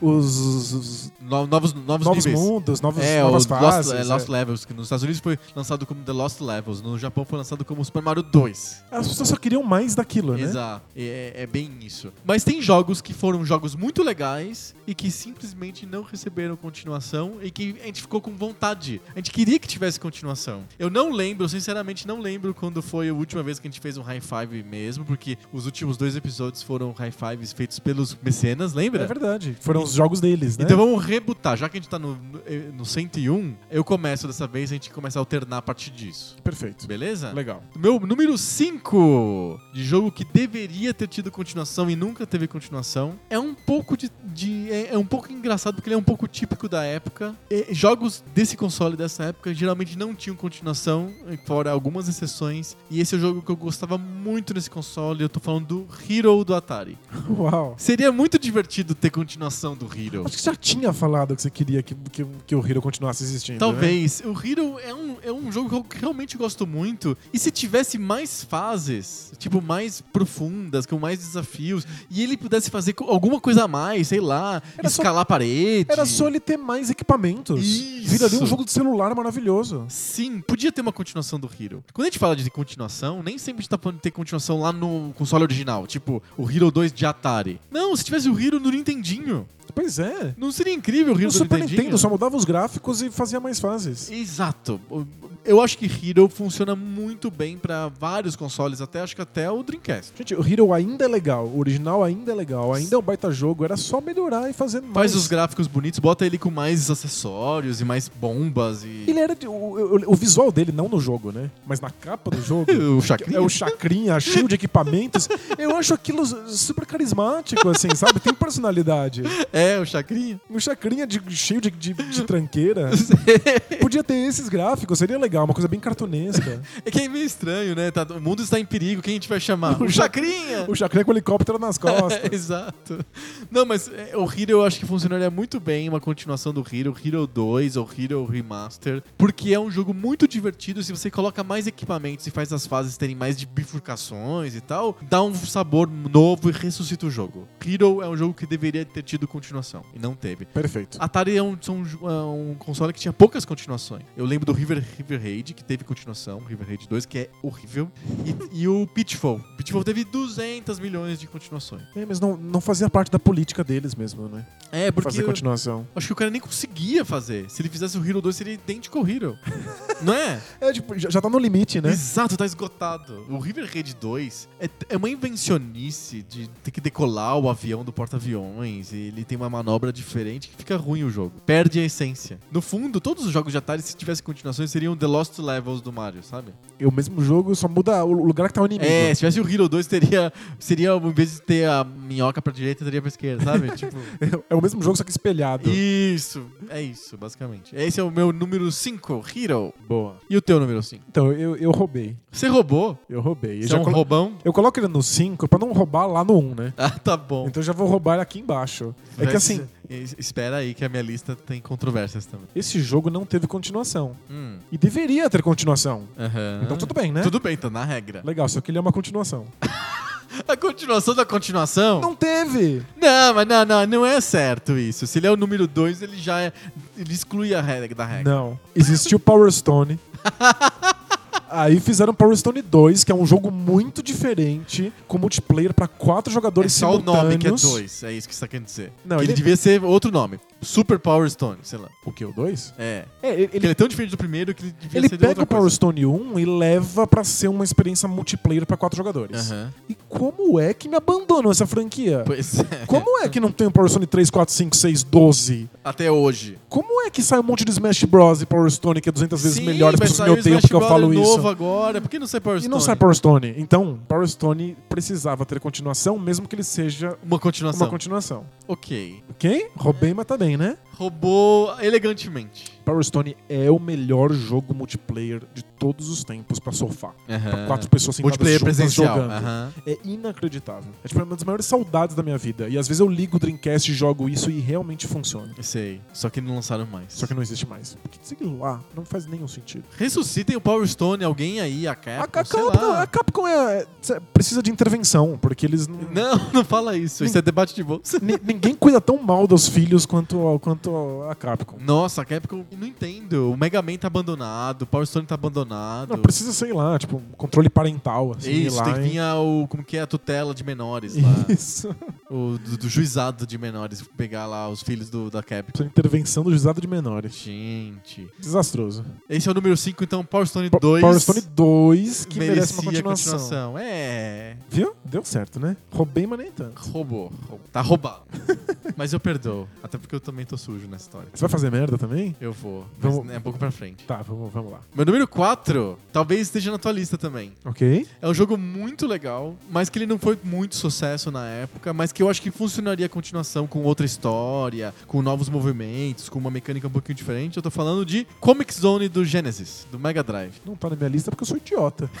porque você esqueceu, porque você é esquecido. Caramba, Comic Zone merecia muito uma continuação. Demais! Pensa com que- como que seria uma nova aventura dele. De repente saindo dos quadrinhos, ou mesmo nos- dentro dos quadrinhos, só que com um- uma bosta diferente. E de- desenhado à mão, assim, né? De- Com a Isso. tecnologia cel shade. Ia ser incrível. Sério, uma, uma continuação de Comic Zone no Cell Shading ficaria incrível. No Dreamcast, por exemplo. Saiu no Mega Drive e depois sai no Dreamcast uma continuação. Um remix, remaster, reboot, sei lá, o nome que você quiser dar. A gente falou da Capcom. A Capcom cuida mal das suas, Não, mas a SEGA... das suas franquias. Mas a SEGA é louca. Ela é louca. A SEGA abandona o bagulho. assim, faz a, a- a franquia mais maravilhosa do mundo. Aí esquece que ela existe. Sim. E faz outra coisa diferente. E a outra coisa é tão legal quanto, mas aí abandona, e faz outra. Ela quer se- sempre surpreender a gente. Gente, e aí, às vezes, só sai cocô, né? Sassá Goku. Comic Zone é maravilhoso. Uma continuação em outra tecnologia seria legal. Uma continuação já no Mega Drive seria legal.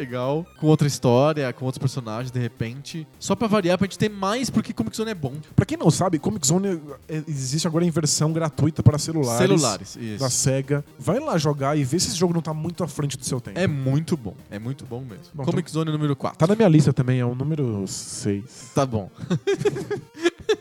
Qual que é o teu número 4? O número 4 é o segundo jogo de Dreamcast da minha lista. Eita! É, Porque o Dreamcast, é, é- como não foi pra frente, como não sobreviveu o tempo bastante, e a SEGA... É o Dreamcast que merecia ter continuação, então. Sem dúvida nenhuma.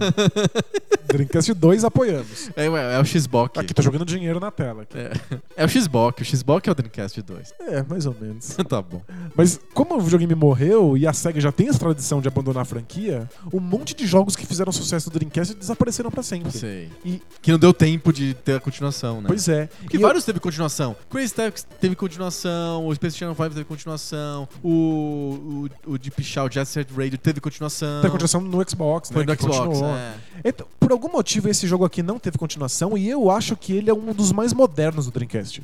É um dos que mais faria sucesso se saísse hoje. Aham. É o Chuchu Rocket. Ah, sim. Chuchu Rocket deveria estar em todos os portáteis, em todos os celulares. no- Celular. No, Switch, no, no Play 4, no Xbox One. Verdade, do Switch, né? Você vai lançar o Sonic Mania no Switch, por que não lança o Chuchu Rocket? Não faz absolutamente nenhum sentido. O Chuchu Rocket é um puzzle multiplayer, serve pra jogar online, serve pra jogar no sofá. É extremamente engraçado. Tipo, vale muito a pena você assistir pessoas jogando, Uhum. porque é caótico num nível hilariante. Sei. Você tá fazendo tudo certo, de repente alguém faz uma coisa que gera Estraga uma reação tudo. em cadeia e caga você por completo e é hilário. E é bom, e ainda tem um modo um jogador incrível em que você tem que jogar desafios que o computador vai te propondo. Sim. Cada vez mais difíceis. Um Jogaço! Por que raios esse jogo não existe? Por quê? Eu nem quero uma continuação. Faz o mesmo. Eu só quero o jogo pra poder jogar hoje com os meus coleguinhas. Sim. Não vou ligar meu Dreamcast. E Pra... não dá, É não faz foda. sentido. Xuxa Rocket é meu número 4. Ô, louco, verdade. O Dreamcast é cheio desses jogos. De verdade, eu fiz um top 10, sem, sem, sem piada. Tudo Dreamcast. E dos 5 até o 10, são 4 Dreamcasts. Muito bom. Meu número 3 certamente está na tua lista. Se não tiver na sua lista, eu, eu levanto e vou embora. O que- eu já esqueci o Comic Zone, vamos ver se eu esqueci esse também. Eu, sério, é sério, se não tiver na sua lista, eu levanto e vou embora e não vai ter resto do podcast. Não vai Fechou. saber nem o final da lista. Eu vou embora. Vamos lá. Esse jogo não é, ele não tem continuação, mas ele faz parte de uma série de jogos, mas não é uma série assim daquela série ortodoxa, tipo Ninja Gaiden 1 2 3, sabe? Mario 1 2 3. É uma série diferente. Ma- E esse jogo, cada jogo era muito diferente um do outro, por isso que não dá pra chamar de continuação. E esse não teve sequência. Eu tô falando de River City Ransom, do cla- Nintendinho. é claro, tá na minha lista. Ah, bom. Ah, bom. É meu número 2. Ah, legal. É o meu número 3. Não faz um puto de um sentido não existir outro River City Ransom. Teve Final Fight 2. Teve Final Fight, é, o Mighty Final Fight, que era dos Final Fight miniatura do Nintendinho. Por que, que não tem o River City Ransom 2? Teve três Street of Rage na mesma geração. Tudo- lançado tudo ao mesmo tempo, quase. E o River City Ransom, que é o mais inteligente, o com mais jogabilidade, Super inovador. inovador, Mundo Mas- aberto. Mundo aberto, cidade, é, ambientação real, você ganha ponto de experiência, compra golpes, ganha dinheiro, compra itens e não existe. E o foda é que assim, não é nem que não existe outro University Ransom, não existe nenhum outro jogo que copiou. A coisa mais perto dele é o Scott Pilgrim, É, que é um jogo recente que tá simplesmente chupinhando. chupinhando o University É Ransom. uma homenagem. Por que é que não existe esse jogo? Eu, eu, eu jogaria ele agora. A continuação dele pode sair agora. Sim. Seria legal, né? Seria muito. Se fizesse um River. eu- meu sonho. Um River City Ransom Open World em modelo é, de liv- lu- lu- free flow de luta. Tipo em 3Dzão, assim? Isso, com luta free flow, estilo Batman. Com seis caras, você vai pegando os os seis caras ao mesmo tempo, girando e batendo e não sei o quê, e comendo ramen nas lojinhas da cidade. Nossa, ia ser muito louco. Pensa que legal que seria. É que se fosse 2D, Já seria muito legal. Já seria muito legal. Só me dá 200 golpes diferentes pra comprar Isso. e customizar meu personagem. É, só não faz falso, falso 2D que é meio estranho. Tipo o Sabe Double que o- Dragon Neon lá, o DuckTales, que é aquela coisa meio, meio do middle of the Não, road, é, assim, aí meio não dá. estranho. Sabe, eu, eu sempre falo que o River City Ransom, ele é o precursor do Shenmue. né? Por- por- o- o- É aquele mundo aberto, andar na É. cidade no Japão. Isso, o, o, o Shenmue, como grande obra de arte que é, cria os seus precursores, né? Sim, ele, ele arrastou o River City Ransom pra dentro Isso. dessa. Então River City Ransom é o pre- precursor. E o Shenmue, depois que o Dreamcast virou farofa, o Yu Suzuki foi fazer um jogo mundo aberto online, baseado no mundo do Shenmue, que Olha ele chamava só. Shenmue Online. Ah, Em que cada um ia ter seu estilo de luta, ia é o comprar World of Warcraft golpes. do Shenmue. Isso, ia ficar dando porrada nas pessoas andando andando na rua no Japão. Aham. Maravilhoso, não parece? É. Pa- parece. Parece o sucessor do River City Ransom. Parece. Então, não deu não Nunca aconteceu foi pra nada. frente, Não- é. não- e Ficou semi-pronto, parece que Puta, n- que não sacanagem. funcionava e a SEGA uma hora cancelou. Putz. Mas eu, eu, eu quero muito o River City Ransom 3D com mundo aberto igual do GTA e com luta free flow igual do Batman série Arkham. Muito louco. Seria muito legal. Quero também. Se chamar Shenmue, eu não ligo. O número River City Ransom é o meu número 3, é o seu número 2. Isso. Qual que é o seu número 3? Meu número 3 é um jogo misto, era muito esquisito na época. Eu pensei que você ia falar um jogo místico. É um, é um jogo místico. é um jogo misto, porque ele mistura jogo de plataforma Uhum. com visão de cima em, de- em jogo Deus. Eu tô falando do É ActRaiser Ah, do Super ActRaiser. Nintendo. Não, ActRaiser não teve continuação. Teve um ActRaiser 2. É, ActRaiser teve continuação sim. Mas sabe o que Coloca o Comic Zone no lugar. Mas sabe o que não teve continuação? O ActRaiser 2. não, roubão. Não, é que eu quero um, jo- eu quero um ActRaiser moderno. tá bom, então beleza, concordo. Eu quero poder me transformar num avatar. Parei- parei- é, podia ser uma boa camiseta essa. Eu Eu quero um ActRaiser- ActRaiser moderno. Porque eu quero me virar um avatar, andar no mundo que eu criei, matar inimigos, ser um jogo de ação e a qualquer momento abandonar o avatar e tch, virar um deus que vê Controle tudo de de cima cidades. e poder controlar a cidade e, e a- e as catástrofes e tudo mais. Não é? Não seria muito louco? seria bem legal. Seria Quero. bem legal. Vamos fazer. Vamos. Vamos. Amanhã, já tô aprendendo a programação. Ama- Aí- Amanhã a gente aprende a programação e no dia seguinte a gente já lança. Nada, quando, quando o Mercenário Esclarecido der milhões de, de, de reais, a gente contrata pessoas pra fazer o jogo. Imagina um podcast que tem um jogo. pro- Ah, Não, deixa. É. Não, mas eu tô falando de ter um jogo bom. Ah, bom, aí é um julgamento de valor, É subjetivo. subjetivo. Ah, ah. não, ActRaiser eu acho justo. Você roubou duas vezes na sua lista. Eu mas não tudo percebi, bem. eu esqueci do Arc- ActRaiser 2, porque eu nunca Sim. joguei. Nem me lembro se a mecânica é igual ou se só tem a parte de plataforma. Eu não sei nem se saiu no, no, no ocidente. É, tipo, um desses casos Ele é, bem bizarros. obs- ele é bem obscuro mesmo. Mas ActRaiser eu acho que seria uma boa- um bom jeito. É que esses jogos de Deus não são muito comuns hoje, sabe? Acho que o último foi o Black and White Tipo, do, do É, Peter Molyneux, né? Exato, do próprio Peter Molyneux. E, tipo, é, a mecânica não funciona muito bem, acho que com os des- dos dispositivos de hoje, tirando um tablet. Só que como tablets não são nada populares, já, só já esqueceram disso, meio que a coisa morreu. Bota no Switch. Switch, né, que tem t- interface touch, né? Pois é. Podia ser. Podia ser o ActRaiser no Switch. Muito louco. Seria bem legal. Esse é o teu número 3. 3. Teu número 2 é o River City Ransom. Isso, e o seu número 2? O meu número 2 é um gênero que eu gosto muito, que a gente não fez ainda no podcast, um episódio sobre esse gênero, mas um dia a gente vai fazer. E não teve continuação, e a, e a produtora é tão legal, fez tantas coisas importantes depois. Eu tô falando de Rock and Roll Racing. Nossa, não tua- tem Rock and Roll Racing 2. a tua lista é muito melhor que a minha. Não, não, não. Imagina, são seus olhos. E você não roubou até agora, você falou que ia roubar? Mas eu vou roubar ainda. No 1? Num... Eu tô pensando a decência de roubar antes. né? disso. Rock and Roll Racing é um jogo maravilhoso, muito divertido, com mecânica que funcionaria até hoje. e eu adoro o mundo do jogo. Você é maluco. Eu adoro esse mundo bizarro de Que é o, alienígenas mesmo mu- esquisitos. é o mesmo mundo do Blackthorn, você sabe, né? Eu adoro. Esse sci-fi quiche de, de péssimo gosto. Péssimo neon. gosto, Space Opera É bizarro. uma delícia. Eu quero esse mundo pra mim. E pior que o meu número 1 um tá dentro, mais ou menos parecido desse, desse- desse mundo. Nossa, eu adoro Rock'n'Roll Racing. Rock and Racing é um baita jogo e não tem o 2, por que não tem? Com outras músicas, rock. Hoje seria tão fácil você licenciar licencia essas lá músicas. né? outra- outras bandas e coloca, Você cara. não pode Pink Floyd, Pink Floyd não deixa. Mas o resto ele licencia em 3 Sim, segundos. facinho. Seria muito. com a- Podia ser com a música mesmo. Não precisava ser versão chiptune. Podia ser a versão.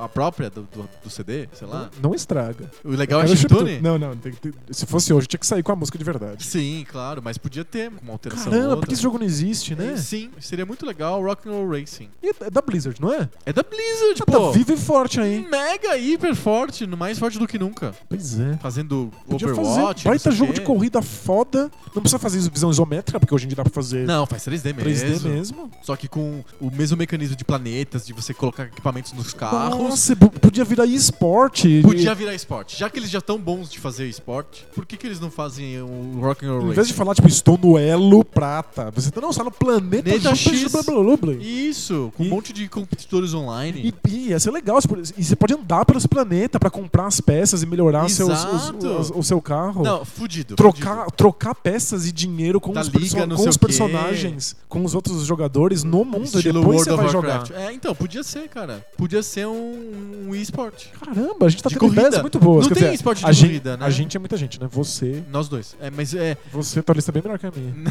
Não. Você não viu o primeiro, você não viu o número um ainda. Vou ficar puto, né? É. E sou eu que tenho que falar o número um agora ou é você? É você que fala o número um. Você vai ficar puto, porque eu roubei. Mas eu roubei tanto já. é, Eu né? roubei na mão grande. O quê? Tipo o Joas, sabe? Tá, vamos ver se eu vou ficar puto. É que esse jogo tem continuação. Tem É. um monte de continuação. Mas todas as continuações são indignas, insuportáveis e, são, e só denigrem o jogo original. Eu sei o que é. Eu não pus esse jogo. Tinha que ter uma continuação de verdade de Battletoads. Eu não pus porque tem um monte de continuações. Tem 200 continuações. Ok. Sabe por que, que não deveria estar na sua lista? Porque não, se- não, não, tô, não tô puto que você roubou. Eu tô puto que você ainda não percebeu que quanto mais jogos do Battletoads se faz, pior fica. Não, eles vão piorando. É, é- é só isso. É horrível. O Battletoads é um jogo único, um raio, Maravilhoso. um raio não cai duas vezes no mesmo lugar. Inclusive, É ele, é, ele é o segundo maior jogo de todos os tempos. Perde só pro StarCraft. Que absurdo. Mas ele é muito difícil de fazer. Se eles fizessem hoje, você acha que ia aparecer mais com o primeiro Battletoads ou mais com o Battle Maniacs, que é um beat'em up de cerebrado? Eu acho que seria igual ao Battle Maniacs. Você não quer continuação disso, tira da sua lista agora que dá tempo. Não, eu quero muito. Eu queria ter o Battletoads moderno. Não com vai ter. Free flow. Eu quero, quero um Battletoads com batalha free flow. Você não quer, vai ficar um lixo. A ideia das jogabilidades novas, inovadoras, incríveis, criativas, Não vai rolar. não vai rolar, é coisa do Nintendinho. Que decepção. Por que eles fizeram o Battletoads no 2, no Nintendinho, então? Porque não- as ideias inovadoras e criativas tinham acabado ali. Tipo Atari. A próxima ideia que eles foram fazer já tinha os do- o Double Dragon. Mas é, é horrível. Todos os jogos que o Battletoads teve de continuação. Acho que vale, vale de ter o Battletoads número 1 pra gente reclamar e não pra propor. Eu vou reclamar. Os jogos que fizeram de Battletoads continuação são horrorosos com Battle, com Double Dragon, com beaten up de arcade, que é só porrada mesmo, não tem nada daquelas Horrível, jogabilidades. horrível. Ou tudo E ruim, horrível, e ruim, ruim, ruim, ruim. Melhor jogar Final Fight até que nem é bom. Battletoads eh, não, não tem. Não, tira, tira daí, troca, por- deixa eu ver, troca por Chuchu Rocket.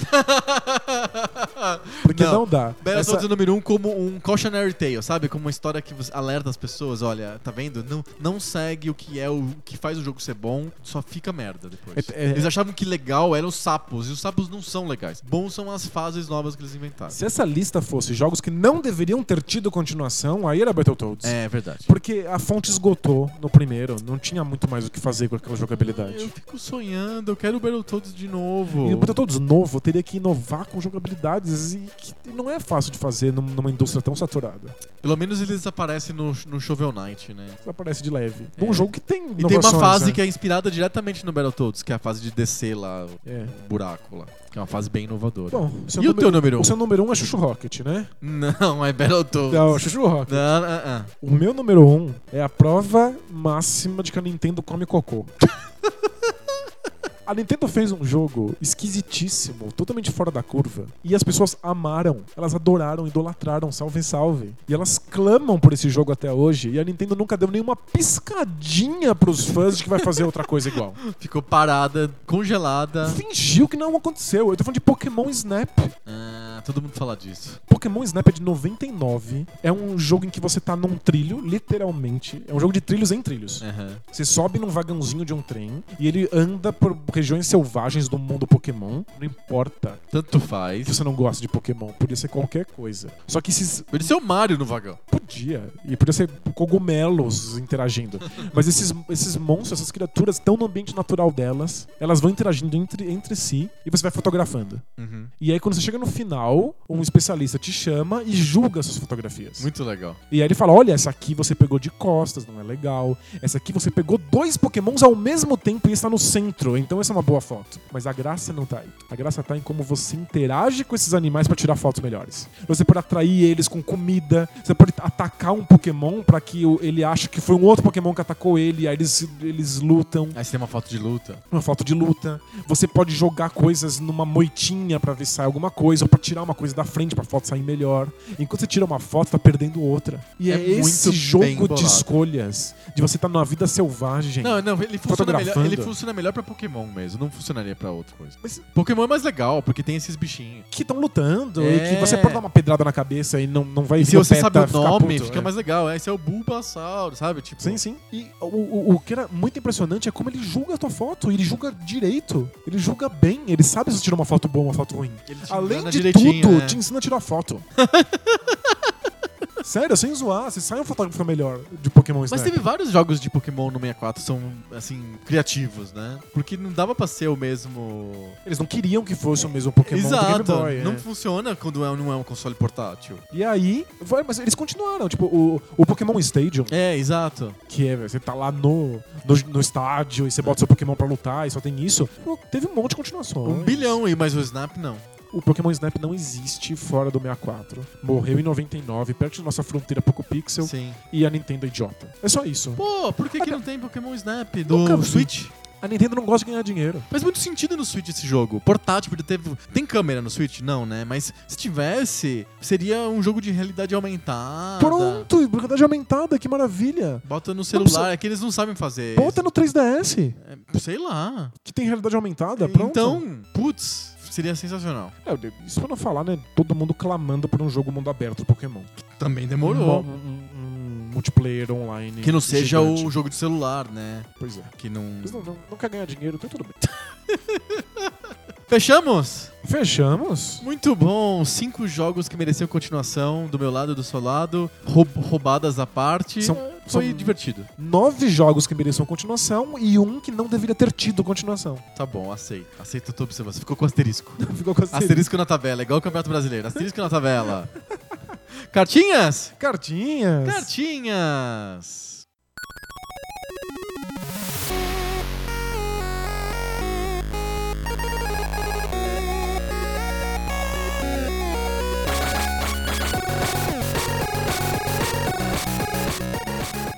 Cartinhas! Cartinhas. Cartinhas. Olha, eu tava com muita saudade de falar cartinhas. É verdade? Verdade, porque férias e depois o ulti- os últimos episódios não tinha cartinhas, que era o high five dos mecenas, já era cartinha. Então faz muito tempo que a gente não lê cartinhas, fala cartinhas. A minha esposa às vezes tá passando pela casa e fala: Cartinhas! é pra lembrar você de que fazia muito tempo que a gente não falava cartinhas. Olha só. Mas aqui estamos com as cartinhas. Cartinhas. Recebemos cartinhas nesse ato? Recebemos lá atrás, porque a gente soltou dois episódios bomba antes de ter as férias, que foram o- os, dois episódios dos 100 maiores jogos de todos os tempos. Quer para raio de indignado maior do que esse- esses dois episódios? Não, tipo, é, é- é a melhor maneira de atrair maluco. Não, não, não veio nenhum maluco, mas pessoas bravas, indignadas vieram um monte. Ó, vou começar aqui. O Afonso Rodrigues falou: Como que o Sonic 1 e o 2 não entraram na lista? É. É. É bom, mas eu acho que a gente não tem o o carinho e afeição pelo Sonic que a gente São tem por outras duas coisas. listas pessoais, né? É. Então, tipo. E eu, sou- olha que eu sou ceguista. Você é ceguista e. Eu não sou um entrou grande o Sonic. fã, É. eu também não. Eu admiro muito, sabe? Mas não amo. Não entrou na lista. Prefiro até o Pinball Fantasy, sei lá. Eu acho, por exemplo, Sonic Adventure extremamente icônico, simbólico, importante historicamente. E não é um jogo que eu gosto. Pois é. En- Então, o Wilson, até que eu falei de pinball, falou: Como que é possível um jogo de pinball ficar melhor do que o Yoshi's Island? Ficou, né? Ah, fico, mas fi- ficou, Ficou. porque calhou de ser. Porque a vida é assim. Não é? Nem tudo é justo, injusto. Mas é que- acontece. Mas É, é- é tipo comparar assim, como que essa escova de dentes pode ser melhor que esse foguete? Pô, a escova de dentes escova os seus dentes bem melhor. Quero que o ver você foguete. escovar dente com foguete. Pois é. O, o, o Pinball Fantasies faz melhor aquilo que ele se propõe do que eu acho que o Yoshi Island faz. É, talvez. É que o Yoshi Island é um baita jogo, né? Provavelmente melhor do que o Pinball Fantasy. Sim. Se a gente conversa assim, claramente, Pinball Fantasy é melhor que Yoshi's Island, a gente vai falar, Não. Mas quando você põe na metodologia de lista, que você lista os jogos, não sei o quê, acontece. Tem um aplicativo, eu não sei se existe pra videogame, eu sei que ele existe pra jogos de tabuleiro. Ele pega toda a sua coleção de jogos que você tem lá no banco de dados e aí ele propõe pra você duelos. Entre os dois jogos. Ele fala assim, você pre- entre Super esses dois trunfo de- jogos, você de prefere jogo e isso ou tabuleiro. esse? Aí Você escolhe. E ele vai fazendo isso lá, seguindo um algoritmo dele, e eventualmente ele para de te perguntar e te dá o teu, o teu top 100. Legal. Ele descobre quais são, qual é a ordem que você gosta por quanto você prefere nos duelos diretos. Entendi. Faz sentido. Ele conclui, se você gosta mais desse do que desse, então, consequentemente, esse aqui, que não perguntei, tá embaixo dele. Entendi. Então ele faz pra você. É. é me- será que é melhor que a me- nossa metodologia de Excelzão?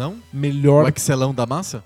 melhor no sentido de vai dar uma lista mais coerente, com certeza. Melhor no sentido de vai causar mais risadas, não. É, que a gente tava fazendo um podcast. Né? Em primeira, primeira coisa é que a gente não tava preocupado com a lista, porque a gente não vai mandar a ONU dar prêmios pros jogos na ordem.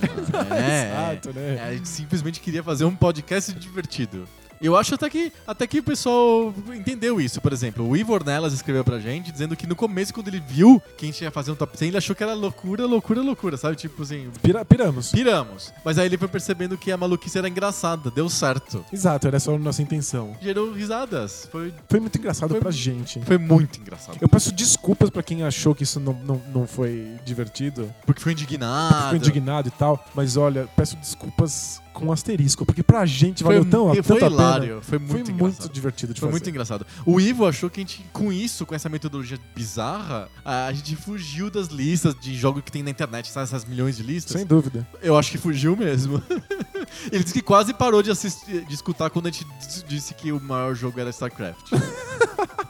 Eu também. Mas que diz que no final fez todo sentido. É, É. Acho que fez.